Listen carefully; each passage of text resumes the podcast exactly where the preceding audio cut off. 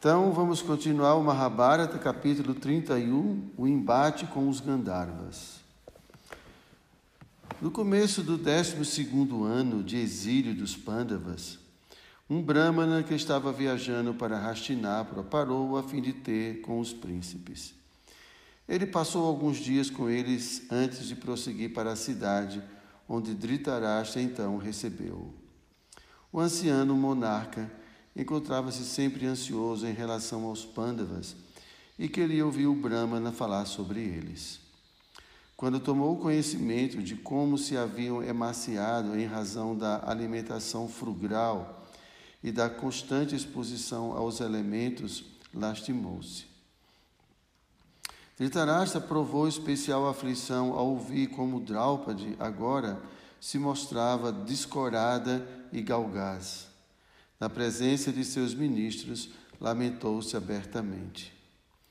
Sabendo ser a causa do sofrimento dos Pandavas, Dhritarashtra disse choroso: Ai de mim! Como é possível que Yudhishthira, ele que não tem qualquer inimigo sobre a terra, agora viva em uma floresta isolada e durma diretamente sobre o chão? Como Bima, cuja personalidade é sempre iracunda, é capaz de tolerar a visão de Draupadi vestindo cascas de árvore e deitando-se sobre o chão. Comede-se, por certo, unicamente devido à devoção a seu irmão mais velho.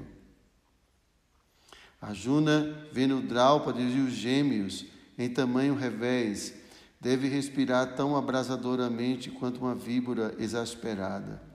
Todos esses heróis não devem estar submetidos a tamanha dor, tampouco sua esposa.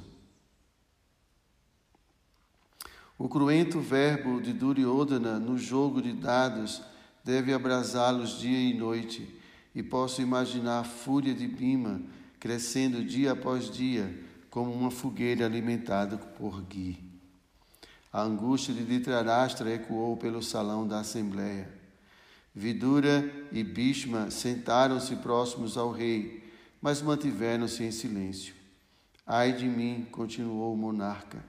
Meus filhos, juntamente com Shakuni e Karna, viram apenas o mel no alto da árvore e não a queda.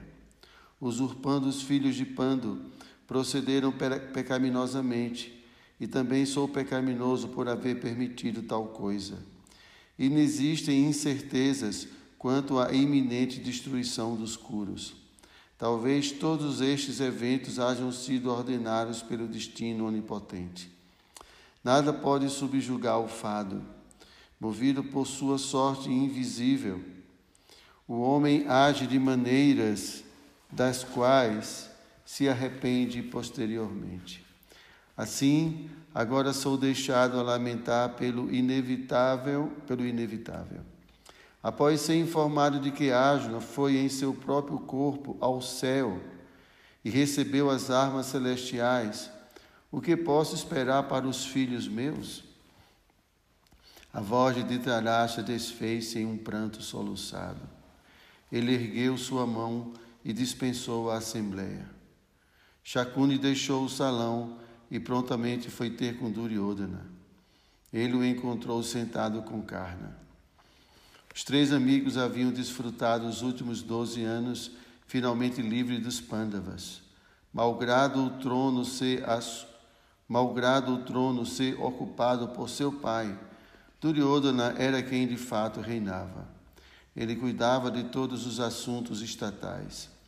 Dhritarashtra passava a maior parte de seu tempo sozinho, lamentando seus atos perpetrados contra os Pandavas.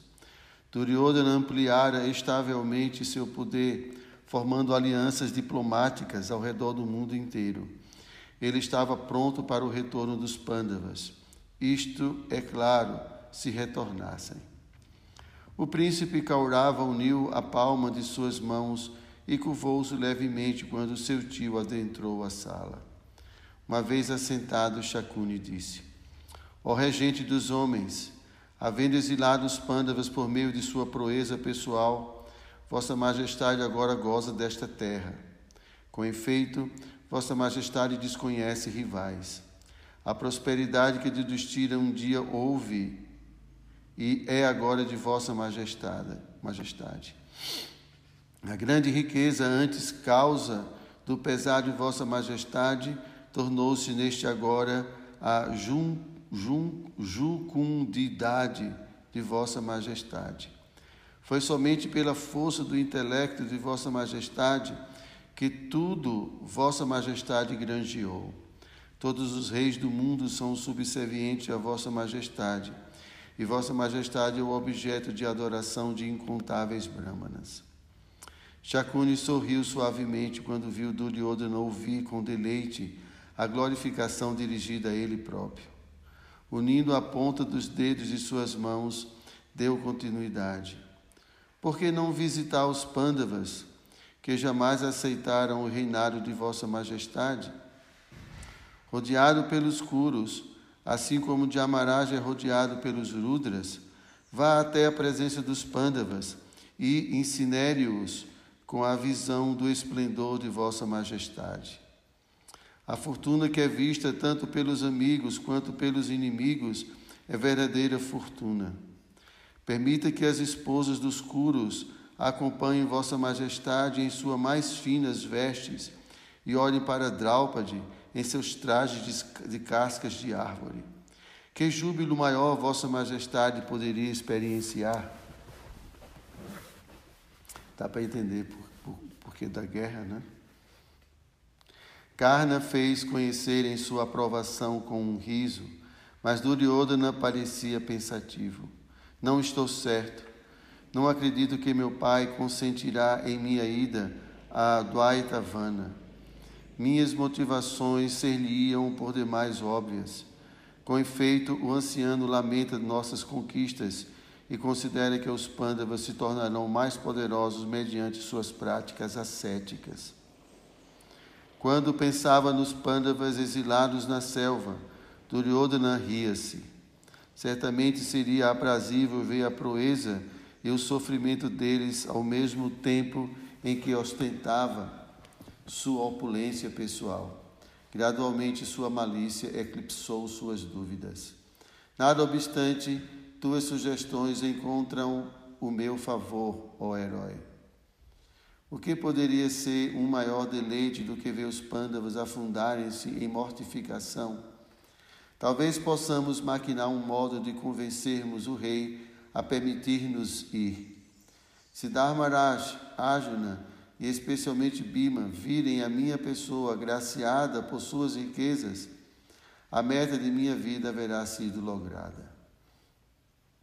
Os três curos concordaram que alguma razão plausível para sua ida havia de ser apresentada. Ponderando sobre o problema, cada um deles retirou-se para sua própria residência. Na manhã seguinte, Karna disse a Duryodhana: Ó oh, rei, acredito ter um plano que há de funcionar. Tomei conhecimento de que nosso gado encontra-se atualmente em Dwaitavana e precisa ser reunido e contado. É sempre apropriado que semelhante atividade seja supervisionada pelos kshatriyas. Se Vossa Majestade disser ao Pai de Vossa Majestade que pretende fazer tal serviço, seguramente ele permitir-lhe-á fazê-lo. Conforme conversavam, Shakuni chegou e disse o mesmo pensamento haver-lhe ocorrido. Eles consentiram que aquela era a escusa perfeita e riram juntos a e apertaram as mãos uns dos outros. Decidiram ir ver o rei naquele mesmo dia. Perante Dhritarashtra, indagaram acerca de seu bem-estar, e o soberano, por sua vez, bendisse-os com palavras afetuosas. Uma vez sentados juntos, um pastor de vacas, instruído previamente por Duryodhana, entrou à sala e conversou com Dhritarashtra sobre suas vacas. Valendo-se da oportunidade, Karna então disse: Ó oh, rei, o gado encontra-se agora em uma encantadora floresta e é chegado o tempo de marcar os animais. A temporada que se faz presente é também excelente para que o filho de Vossa Majestade ocupe-se em caçar. Por que não o solicitar aí a Dwaipavana reunir o gado? Shakuni e eu poderemos acompanhá-lo. O rei demonstrou-se receoso. Querido filho, Conquanto caçar e vigiar o gado sejam ambos atos apropriados para os governantes, tenho uma preocupação. Há relatos de que os pândavas vivem naquela região, motivo pelo qual julgo que não deveis vos colocar ali. Vós derrotaste-los, derrotaste-los por meios enganosos, daí estarem vivendo em exílio florestal. Embora Dharmaraj jamais vá enervar-se, o mesmo não pode ser dito em relação a Bima. Ademais, Draupadi é a refugência personificada. Tamanho é seu mérito ascético, que é capaz de consumir-vos com sua maldição. Entumecido e tolo como sois, ofendê-la-eis, certamente, em consequência do que sereis reduzidos a cinzas. Tritarasta prosseguiu com seu coração ardendo pela rememoração dos filhos de Pando e sua casta esposa. Talvez serão os próprios Pandavas aqueles consumirem-nos com o incêndio de suas armas. Ou se tentar desferi-los mediante um, um grande número de tropas, isso seria inapropriado, e sei que jamais podereis hesitar. A Juna, cujos braços são formidáveis, retornou do paraíso e agora possui todas as armas celestiais. Mesmo sem essas armas, seria possível conquistar a terra, porque então não haveria de ceifar a vida de, de, de vós todos. Sugiro que ordeneis que homens de confiança vão em vosso lugar. Deixai os pândavas sozinhos, sem perturbações, dados serem como leões adormecidos. Shakuni esfregou seu queixo. Ó descendente de Bharata, o Pandava mais velho é dedicado à virtude, razão pela qual inexiste a possibilidade que nos ataque enquanto cumpre seu voto na floresta. Seus irmãos são-lhe obedientes e terão de conduzir-se de igual modo. Ademais, não temos interesse em ver os Pandavas, sequer chegaremos perto dele, deles. Vossa Majestade não precisa recear qualquer má conduta de nossa parte. A despeito de o rei não se haver convencido pelas palavras de Shakuni, requestado vezes e mais vezes, terminou por assentir na ida de Duryodhana. O príncipe logo reuniu um grande exército. Juntamente com todos os seus irmãos e milhares de mulheres, partiram sem tardar para a floresta. Oito mil guerreiros de quadriga, trinta mil guerreiros de elefante, Nove mil cavaleiros e muitos milhares de guerreiros de infantaria acompanhavam-nos. Carruagens, lojas, pavilhões comerciantes, bardos e homens habilidosos na arte da caça acompanhavam-nos também. Conforme a procissão movia-se, ressoava como o profundo bramido dos ventos durante a estação das monções. Ao chegar a Dwaitavana, Duryodhana estabeleceu o acampamento a cerca de seis quilômetros do lago. Seus muitos servos construíram-lhe uma casa rodeada por pomares, próximo a um bom reservatório de água. Casas separadas foram construídas para Karna, Shakuni e os irmãos de Duryodhana. Duryodhana então foi inspecionar o grande rebanho. Ele examinou seus membros e supervisionou sua contagem e sua marcação feitas pelos boiadeiros. Uma vez que todo o trabalho estava concluído, o príncipe Curo vagueou alegremente pela região, divertindo-se com seus amigos e as mulheres.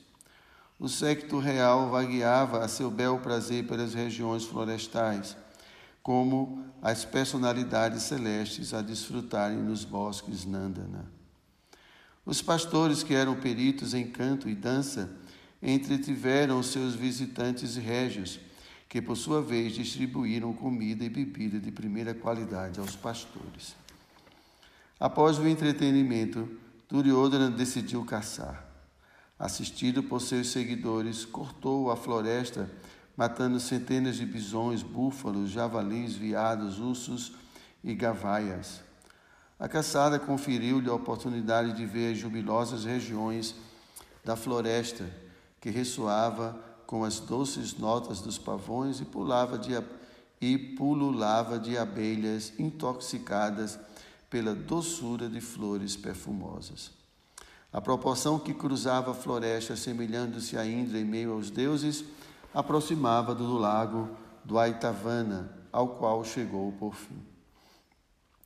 Na outra margem do lago, Yudhishthira realizava o sacrifício conhecido como Rajashi. Guiado pelos Brahmanas, sentou-se com Draupadi e fez oferendas ao fogo sagrado. Duryodhana, desejando ostentar sua opulência diante dos Pandavas, instruiu seus homens a construírem casas de recepção ao longo das margens do lago. Eles de pronto rumaram ao lago a fim de encontrarem um local apropriado, mas ao se aproximarem de suas margens, ouviram uma voz: Parai, quem sois e por que viestes a este lugar? Informo-vos que sou Titracena, o rei Gandharva. Este lago, bem como as regiões florestais que o cingem, cingem pertencem à minha pessoa. Os soldados de Duryodhana olharam ao redor e viram o Gandava rodeado por outras personalidades celestiais e por apsaras. Ele estava divertindo-se no lago e disse aos soldados que deixassem o local. Os soldados retornaram a Duryodhana e relataram-lhe o ocorrido. Duryodhana então selecionou alguns de seus mais poderosos generais para remover dali o Gandava e seus seguidores. Os generais foram até a presença de Titracena e disseram: Ó poderoso filho de Dhritarashtra, o, o poderoso filho de Dhritarashtra, o rei Duryodhana, veio aqui de sorte a recriar-se. Por conseguinte, deveis ir-vos deste lugar imediatamente. Os Gandavas apenas riram. A réplica de Titracena foi áspera. Pouco bom senso possui vosso perverso Duryodhana. De outro modo, como se atreveria a apresentar ordens a nós que habitamos os céus? Não somos seus criados. Sois tolos em trazer-nos semelhante mensagem e destarte convidar a vossa própria morte. Voltai para o lugar de onde vieram, ou a vez de dar convosco, ainda neste dia, na morada de Jamarash. Os soldados retornaram a Duryodhana e disseram-lhe que, se quisesse ter acesso ao lago, seria preciso lutar contra os Gandharvas. Duryodhana viu-se tomado pela ira. Como alguém se atrevia a obstar a sua pessoa? Como o soberano da terra ensinaria uma lição àqueles Gandharvas?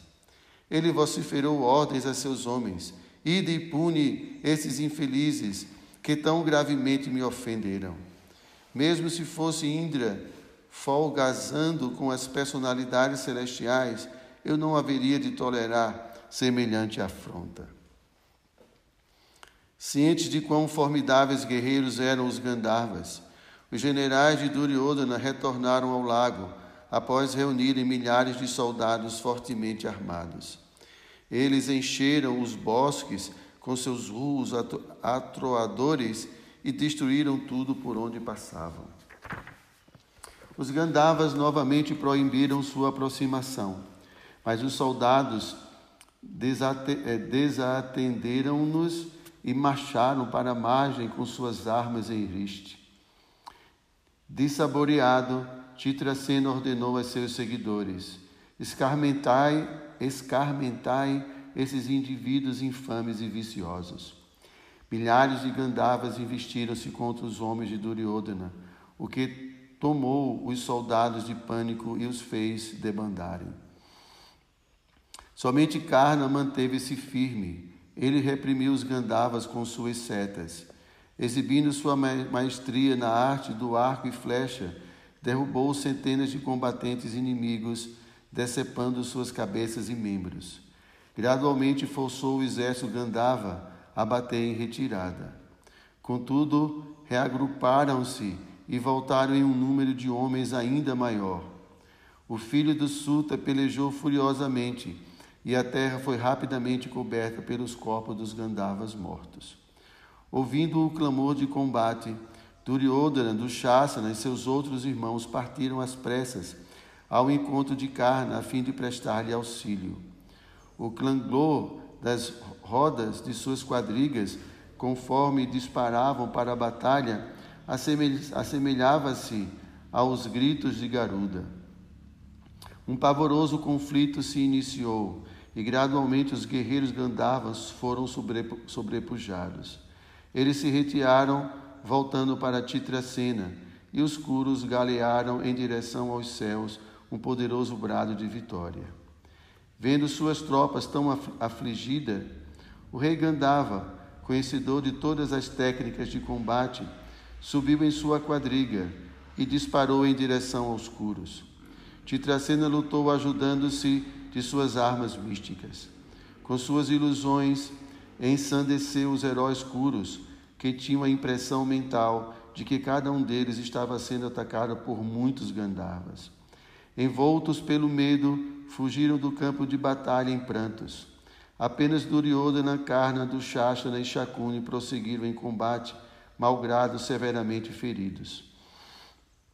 Os Gandhavas concentraram-se em Karna, cercaram-no e choveram sobre ele uma tempestade de armas. Com espadas e machados, despedaçaram sua quadriga, mataram seus cavalos e seu quadrigário.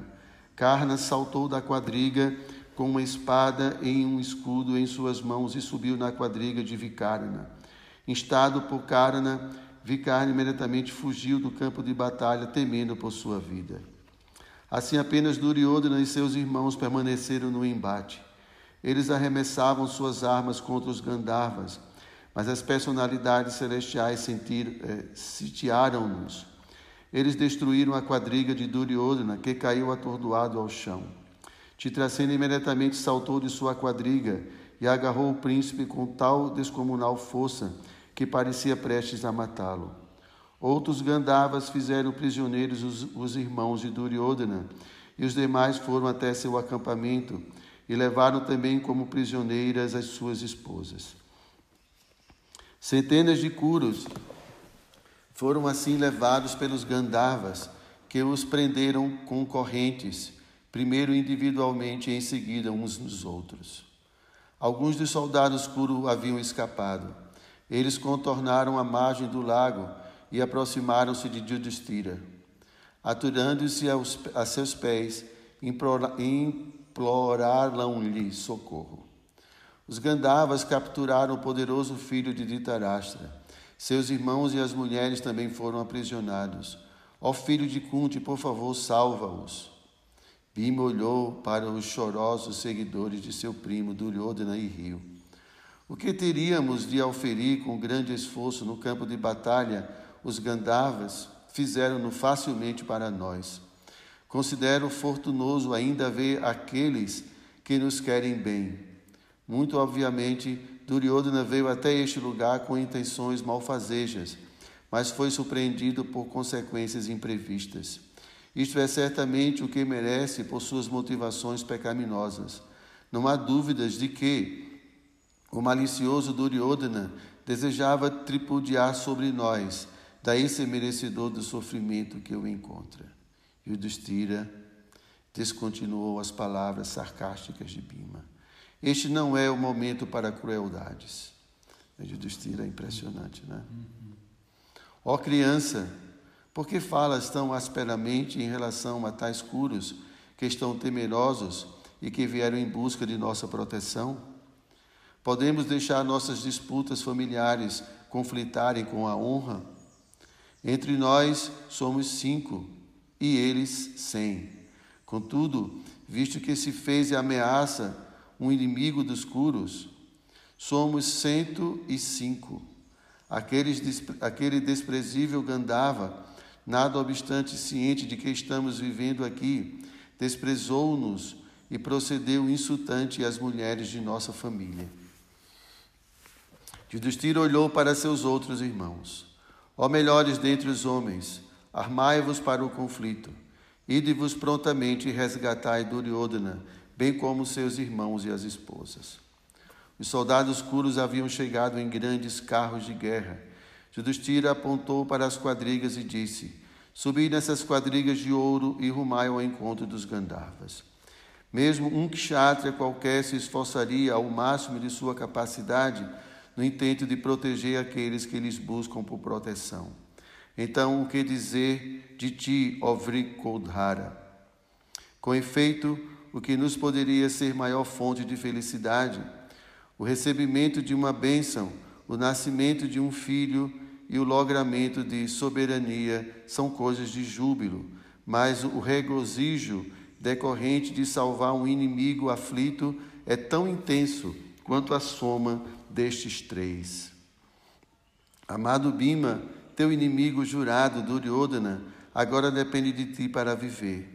O que haveria de ser mais deleitoso a ti do que o salvar?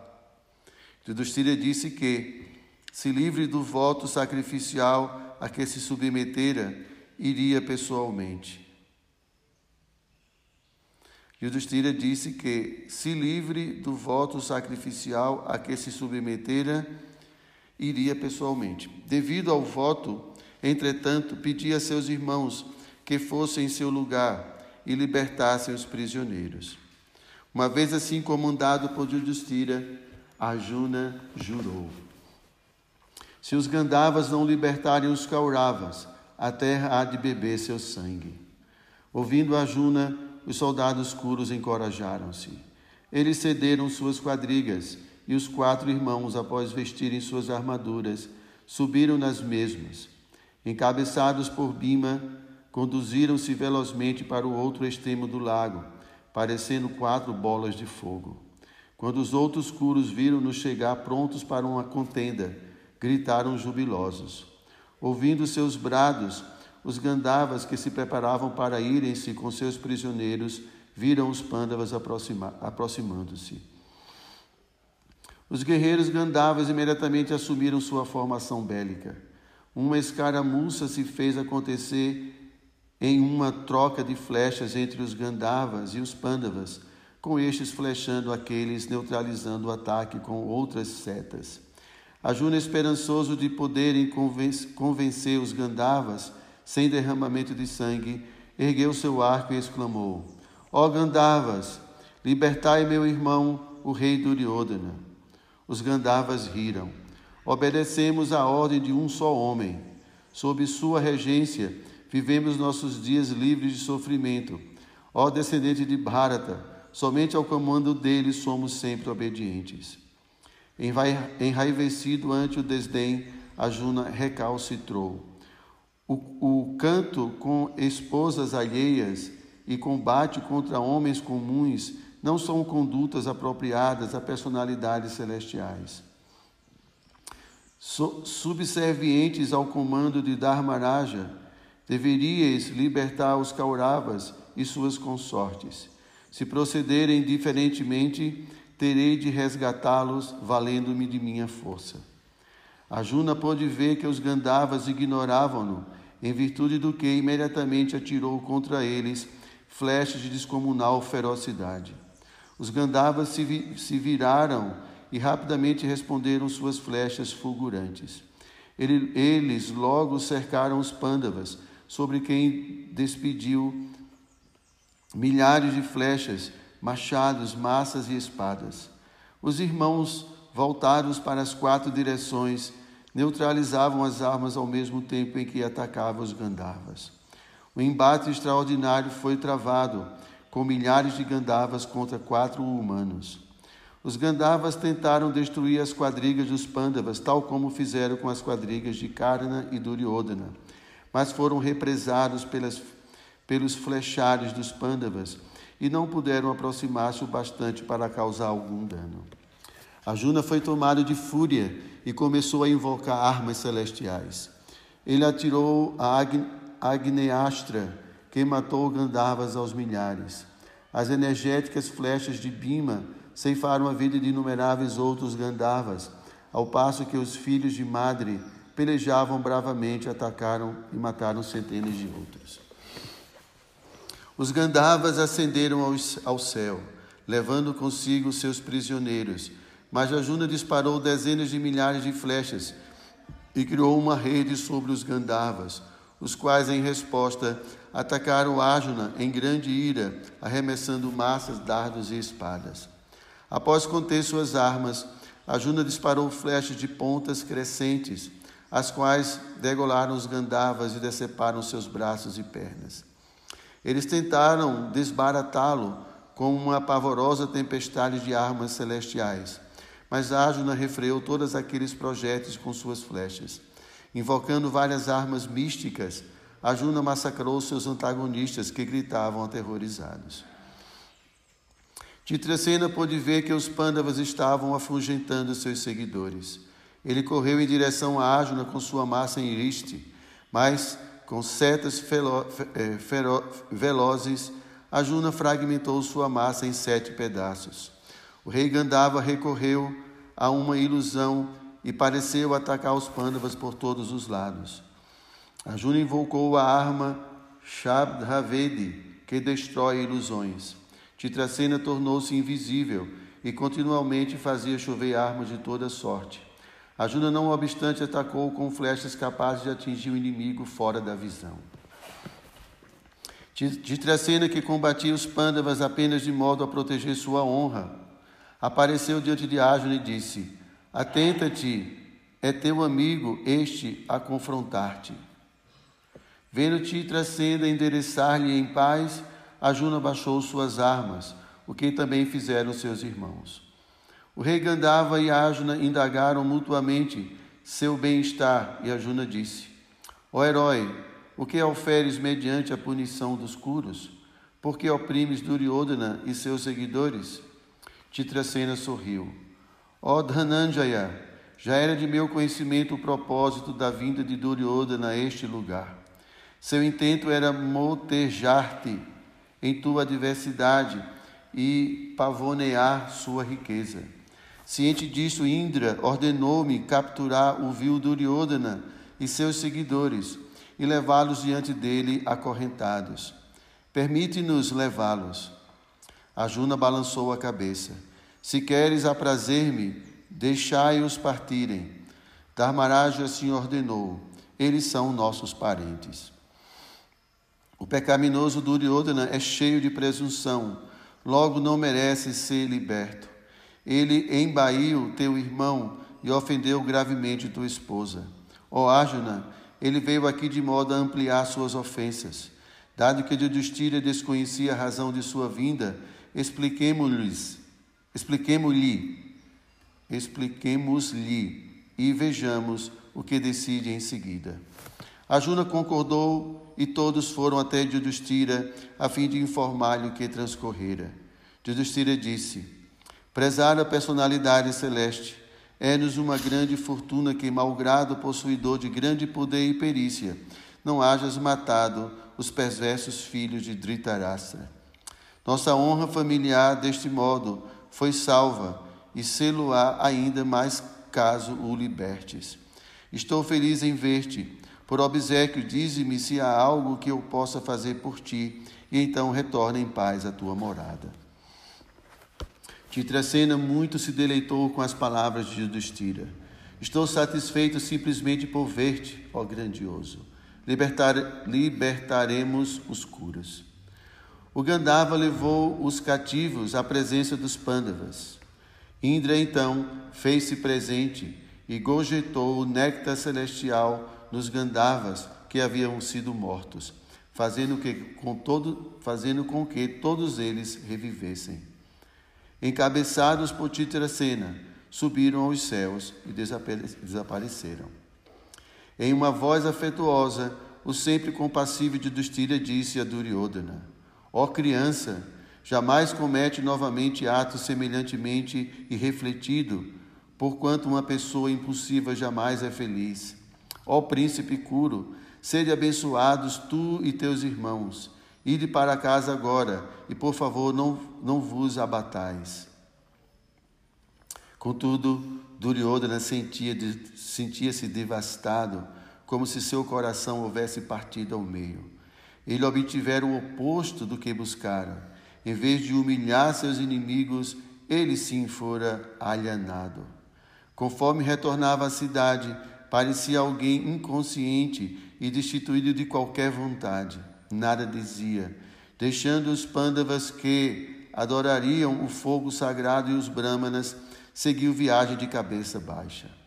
O príncipe Kaurava não via possibilidade de cessar em sua mente a lembrança de sua derrota. Depois que viajara por 16 quilômetros pela floresta, a noite tomou o céu e ele ordenou que seu grupo interrompesse a viagem. Estabeleceram um acampamento em uma margem gramada de um rio próximo. Duryodhana entrou, entrou sua tenda. Sentado em uma cama tão brilhante como o fogo, parecia uma lua eclipsada. Incapaz de dormir, perdeu-se em dolorosos pensamentos. Logo antes do nascer do sol, Karna foi vê-lo, porquanto fugira do campo de batalha ante sua derrota nas mãos dos Gandharvas, não presenciara a captura dos Kauravas. Quando retornou, ninguém pudera contar-lhe como seu amigo fora humilhado. Ele, por conseguinte, presumira que o príncipe sobrepujara os Gandavas com sua força. Louvando o poder e a bravura de Duryodhana, Karna disse: Ó descendente de Kuru, é deveras fortunoso que Vossa Majestade esteja vivo e nos hajamos é, reencontrado. Por boa sorte, Vossa Majestade derrotou os Gandavas, que possuíam um grande vigor, bem como o poder de criar ilusões. Senti-me forçado a fugir de sorte a salvar minha vida quando meu corpo flechado foi. É muitíssimo surpreendente ver Vossa Majestade e os irmãos e as esposas de Vossa Majestade aqui seguros depois de semelhante batalha sobre-humana. Qual homem poderia fazer o que Vossa Majestade fez nesse dia? As palavras de Karna apenas intensificavam a dor que experienciava Duryodhana. Ele respondeu em uma voz embargada: Ora, Adreia, desconheces o que transcorreu, motivo pelo qual não hei de me exasperar. Conquanto penses que desbaratei os Gandhavas, eu e meus irmãos, na verdade, encontramos-nos todos com a derrota. Após uma furiosa batalha, fomos aprisionados e carregados pelos céus. Carne espantou-se. Duryodhana contou-lhe como os quatro Pandavas foram resgatá-lo ante o comando de Yudhishthira e como o rei Gandava revelara a Yudhishthira o verdadeiro propósito da ilha dos Curos, a Dwaitavana. Quando ouvi Titracena falar na presença dos Pandavas, desejei enterrar-me. Ai de mim, que aflição maior eu poderia experimentar do que ser acorrentado e oferecido como tributo a Yudhishthira diante de todas as nossas mulheres? Sempre persegui aqueles irmãos que são meus inimigos e hoje sempre hão de ser. Não obstante, foram eles que me livraram do cárcere, em decorrência do que lhes devo minha vida. Ser-me-ia preferível morrer na batalha do que viver tão terrível fado. Duryodhana prorrompeu-se em choro e Karna o tentou consolar. Após algum tempo, o príncipe conseguiu recompor-se sua voz era grave.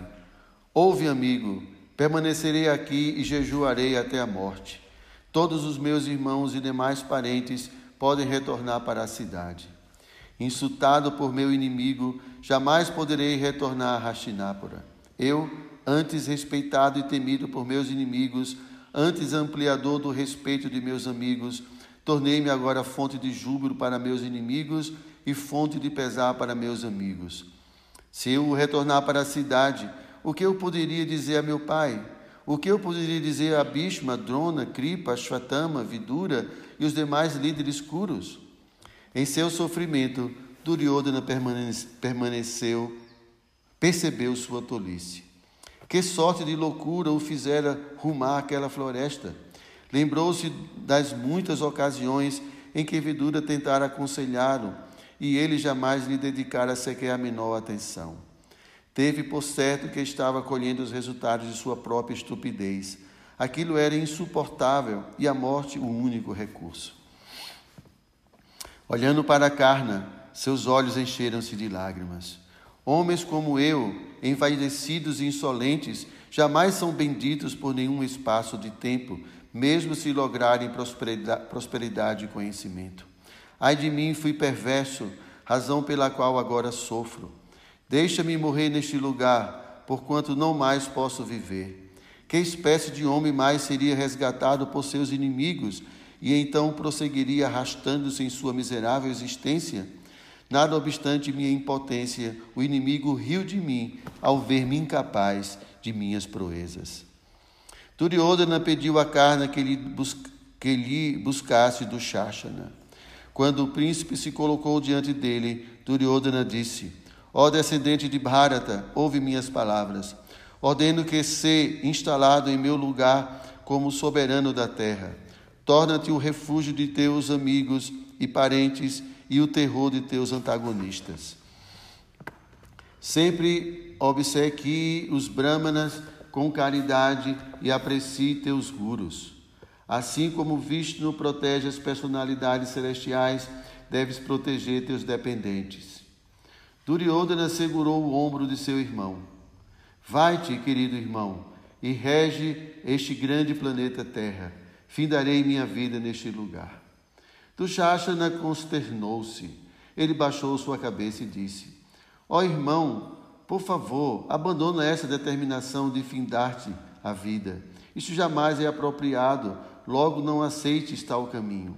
Como eu poderia me tornar rei em teu lugar? A terra talvez se parta ao meio, o céu talvez caia e o sol talvez esfrie, mas jamais poderei governar a terra sem ti. Não procedas assim, não procedas assim, exclamou Dushashana, repetidamente caindo aos pés de seu irmão. Unicamente tu has de ser o rei por cem anos, e teu servo eu serei. Então Karna disse: Ó oh, heróis, o que tu, é, o que tudo isso produzirá? Prantear não afugenta sofrimento algum. Vossa paciência invoqueis. Não vos aflijas, não vos aflijais, conferindo deste modo grande regozijo àqueles que vos hostilizam. Com sua mão sobre o ombro de Duryodhana, Karna continuou: Os Pandavas apenas cumpriram seu dever quando resgataram tua pessoa, haja vista que sempre cabe aos súditos fazer o que é bom para o seu rei. Sob tua proteção, os Pandavas alegremente residem em teu território. Eles são dependentes de ti, ó rei, e não o contrário. Não te lamentes como um homem qualquer. Ó Duryodhana, Todos sofremos ouvindo-te falar de, de, desejas morrer. Sê bendito, levanta-te e volta para a tua cidade, consola teus parentes. Karna tentou, no melhor de sua capacidade, convencer seu amigo a rever sua determinação. Ele apontou que, embora houvesse subjugado e até mesmo escravizado os pândavas, eles não haviam decidido morrer. Não era maravilhoso que o houvessem resgatado pois houve vários eventos registrados na história de grandes reis que eventualmente foram sobrepujados por seus inimigos e resgatados por suas tropas. O resultado de uma guerra é imprevisível. Algumas vezes é vitorioso, outras derrotado. Um guerreiro tem que aprender a tolerar os reveses da vida e se deseja granjear o derradeiro sucesso. Carna, que estava coberto de ferimentos da batalha, ria enquanto continuava. Portanto, ó rei, levanta-te, não te tornes combustível de piadas para os outros reis, morrendo de tal forma. Vai em frente e conquista a fama eterna. Deixe esse revés para trás. A vitória a ti subordinar-se-á certamente. Conquanto suplicassem vezes e mais vezes, do Shashana e Karna não foram capazes de fazer Duryodhana se colocar de pé. Ele decidira morrer. Shakuni entrara na tenda e ouvira as tentativas de carne do Shashana de encorajar Duryodhana. Vendo a determinação de Duryodhana e sabendo que era incapaz de tolerar insultos, ele disse: Ó descendente de Kuru, ouviste o discurso de Karna, discurso este cheio de sabedoria. Por que então está tolamente se desfazendo da riqueza que ganhei para a tua pessoa? Isto é infantil e desnecessário. Parece que nunca serviste teus mais velhos e aprendeste autocontrole. Assim como um pote de barro não, é, não submetido ao fogo vaza quando enchido de água, um indivíduo sem autocontrole se perde quando tristeza ou júbilo se fazem sentir. Não é oportuno este pesar. Os pândavas foram-te é, prestimosos. Agora não te deves te entregar à lamentação, antes recompensa-os. Shakuni sempre reconhecera que os Pandavas eram superiores em força, daí haver aconselhado Duryodhana a derrotá-los no jogo de dados, em vez de confrontá-los em batalha. Ele também reconhecia que os cinco heróis eram devotados à virtude e à verdade. Eles não apresentavam qualquer afronta aos Kauravas, senão que toda inimizade ou antagonismo entre as duas famílias partia unicamente dos Kauravas. No entanto, parecia não haver como superar os Pandavas. Talvez fosse melhor aceitar este fato de bom grado do que ser aniquilado em um confronto final. Pensando deste modo, Shakuni continuou: Teu comportamento não é razoável, ó rei. É teu dever para com os pândavas retribuir-lhes o favor. Não diminuas, mediante lamentação, o que fizeram por ti. Em vez de o fazer, vai até eles com um coração alegre e devolve-lhes o reino. Por conseguinte, hás de oferir tanta virtude quanto renome. Estabelece relações fraternais com os pândavas, em consequência do que serás feliz. Imagine Shakuni. Shakuni julgou, aquela, julgou, que julgou que aquela seria a oportunidade de Duryodhana exibir nobreza. Indo aos Pandavas e oferecendo-lhes seu reino de volta por haverem-nos salvo, reverteria a situação. Em vez de parecer tolo, seria visto como generoso e justo. Os Pandavas também pareceriam receptáculos de sua misericórdia. Duryodhana arqueou-se e ergueu o choroso do Shashana. Após ouvirem Karna e Shakuni falarem, viu-se imerso em vergonha e tomado completamente pelo desespero.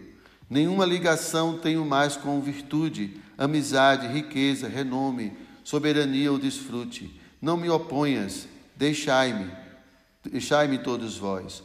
Já decidi abandonar minha vida Voltai para a cidade e em meu nome adorai meus gurus respeitosamente.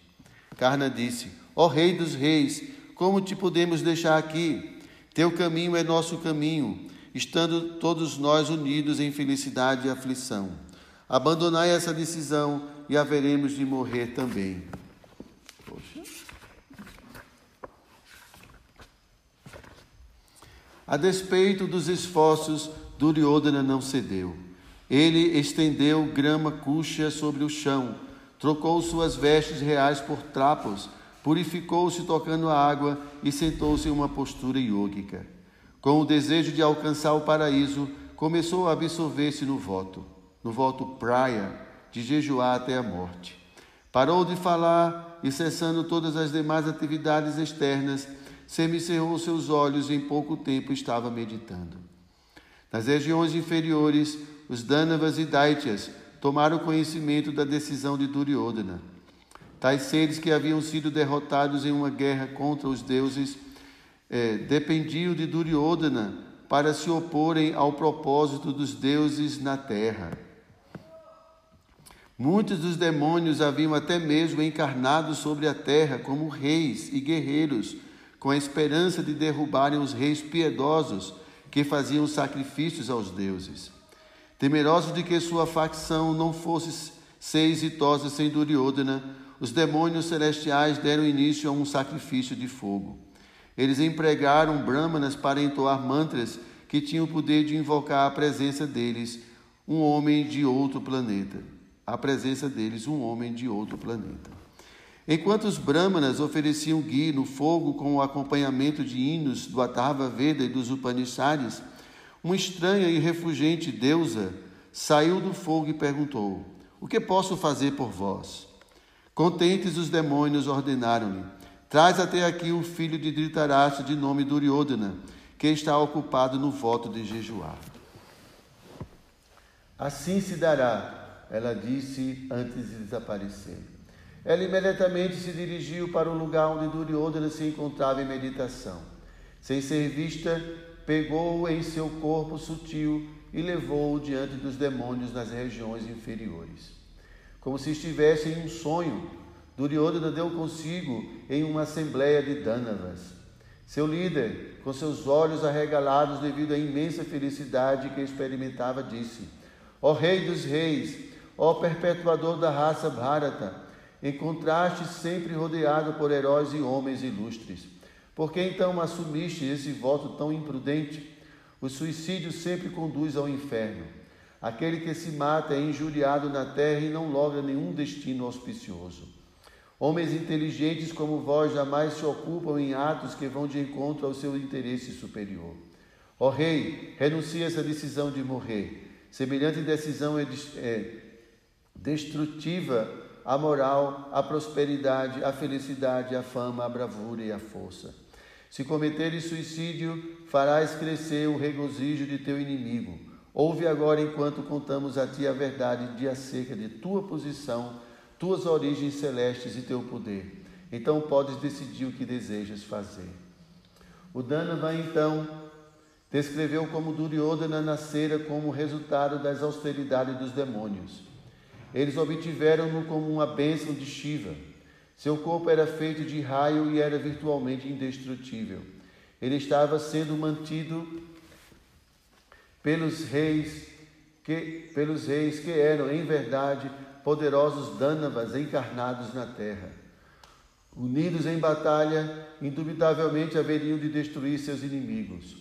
Outros grandes demônios, no momento da morte, possuiriam os corações de Bhishma, Drona, Kripa e outros. Assim, os líderes puros abandonariam todo o comedimento e toda a compaixão e matariam qualquer um que se opusesse a eles mesmo seus irmãos, filhos, amigos, pais, discípulos, mesmo crianças e idosos. Cegos pela ignorância e pelo ódio, não mostrariam qualquer misericórdia e matariam centenas de milhares no campo de batalha. Enquanto Duryodhana ouvia embabascado, o Dhanava continuava: Ó oh, herói, não deves temer Arjuna. Já decidimos como se dará sua morte. A alma do poderoso Naraka morto pelo próprio Vishnu, nasceu como Karna. Lembrando-se de sua antiga malquerença, matará tanto Krishna quanto Arjuna. Porque sabe disto, o portador do raio Indra tentará privar Karna de sua armadura e de seus brincos naturais, ambos os quais o tornam invencível. Nós, por conseguinte, também fizemos o arranjo para que centenas de milhares de poderosos guerreiros Daityas agora presentes na terra na forma de Samsaptakas, confrontem Ájuna. Se Karna não matar Ájuna, esses guerreiros fazê-lo-ão. Portanto, não te molestes, pois governarás a terra sem quaisquer rivais. Retorna e abandona teu voto. És nosso refúgio. Estamos presentes para assistir tua pessoa em toda a capacidade. Os Danavas e Daitas abraçaram Duryodhana, Todos eles falaram palavras encorajadoras e alegraram-no sua mente. Finalmente disseram-lhe: Vai-te e ser vitorioso. Eles então ordenaram que a deusa levasse-o de volta a seu corpo. Uma vez devolvido a seu corpo, sentado sobre a grama cuxa, Duryodhana abriu seus olhos. Ele lembrava-se de seu encontro com os Daityas como se fora um sonho. O príncipe não estava certo em relação a se aquilo de fato acontecera, mas mudara sua mente. Se ele de fato se encontrara ou não com os seres celestiais não era importante. Ele levou a sério seus prognósticos. Certamente as palavras dele se revelariam factuais e ele derrotaria os Pandavas. Karna e os Samtakas matariam Arjuna e milhares de outros kshatriyas auxiliariam-no na guerra por vir. Enquanto Duryodhana permanecia sentado ponderando acerca das palavras dos Danavas, Karna colocou-se diante dele. Duryodhana imediatamente decidiu não contar a ninguém o que transcorrera. Vendo que continuara a sua meditação, Karna disse: Fico feliz em ver que recobrou sua razão, ó rei. Ó homem, um homem morto jamais pode conquistar seus inimigos. Não é hora para lamentação por que desejas morrer tão infamemente? Ó herói, ergue-te e mata teus inimigos. Vai em busca da vitória e logra a fama imortal. Juro que, uma vez que os pândavas deixam o exílio, hei de conquistá-los e subjugá-los a ti. Para o deleite de seus irmãos e de Karna, Duryodhana respondeu: Que assim se dê. Ele levantou-se, ainda refletindo no discurso dos Dânavas. Então posicionou-se à frente de seu exército e conduziu todos de volta a Hastinapura, com sua mente fixa no propósito de reunir seu exército para guerrear. Eita!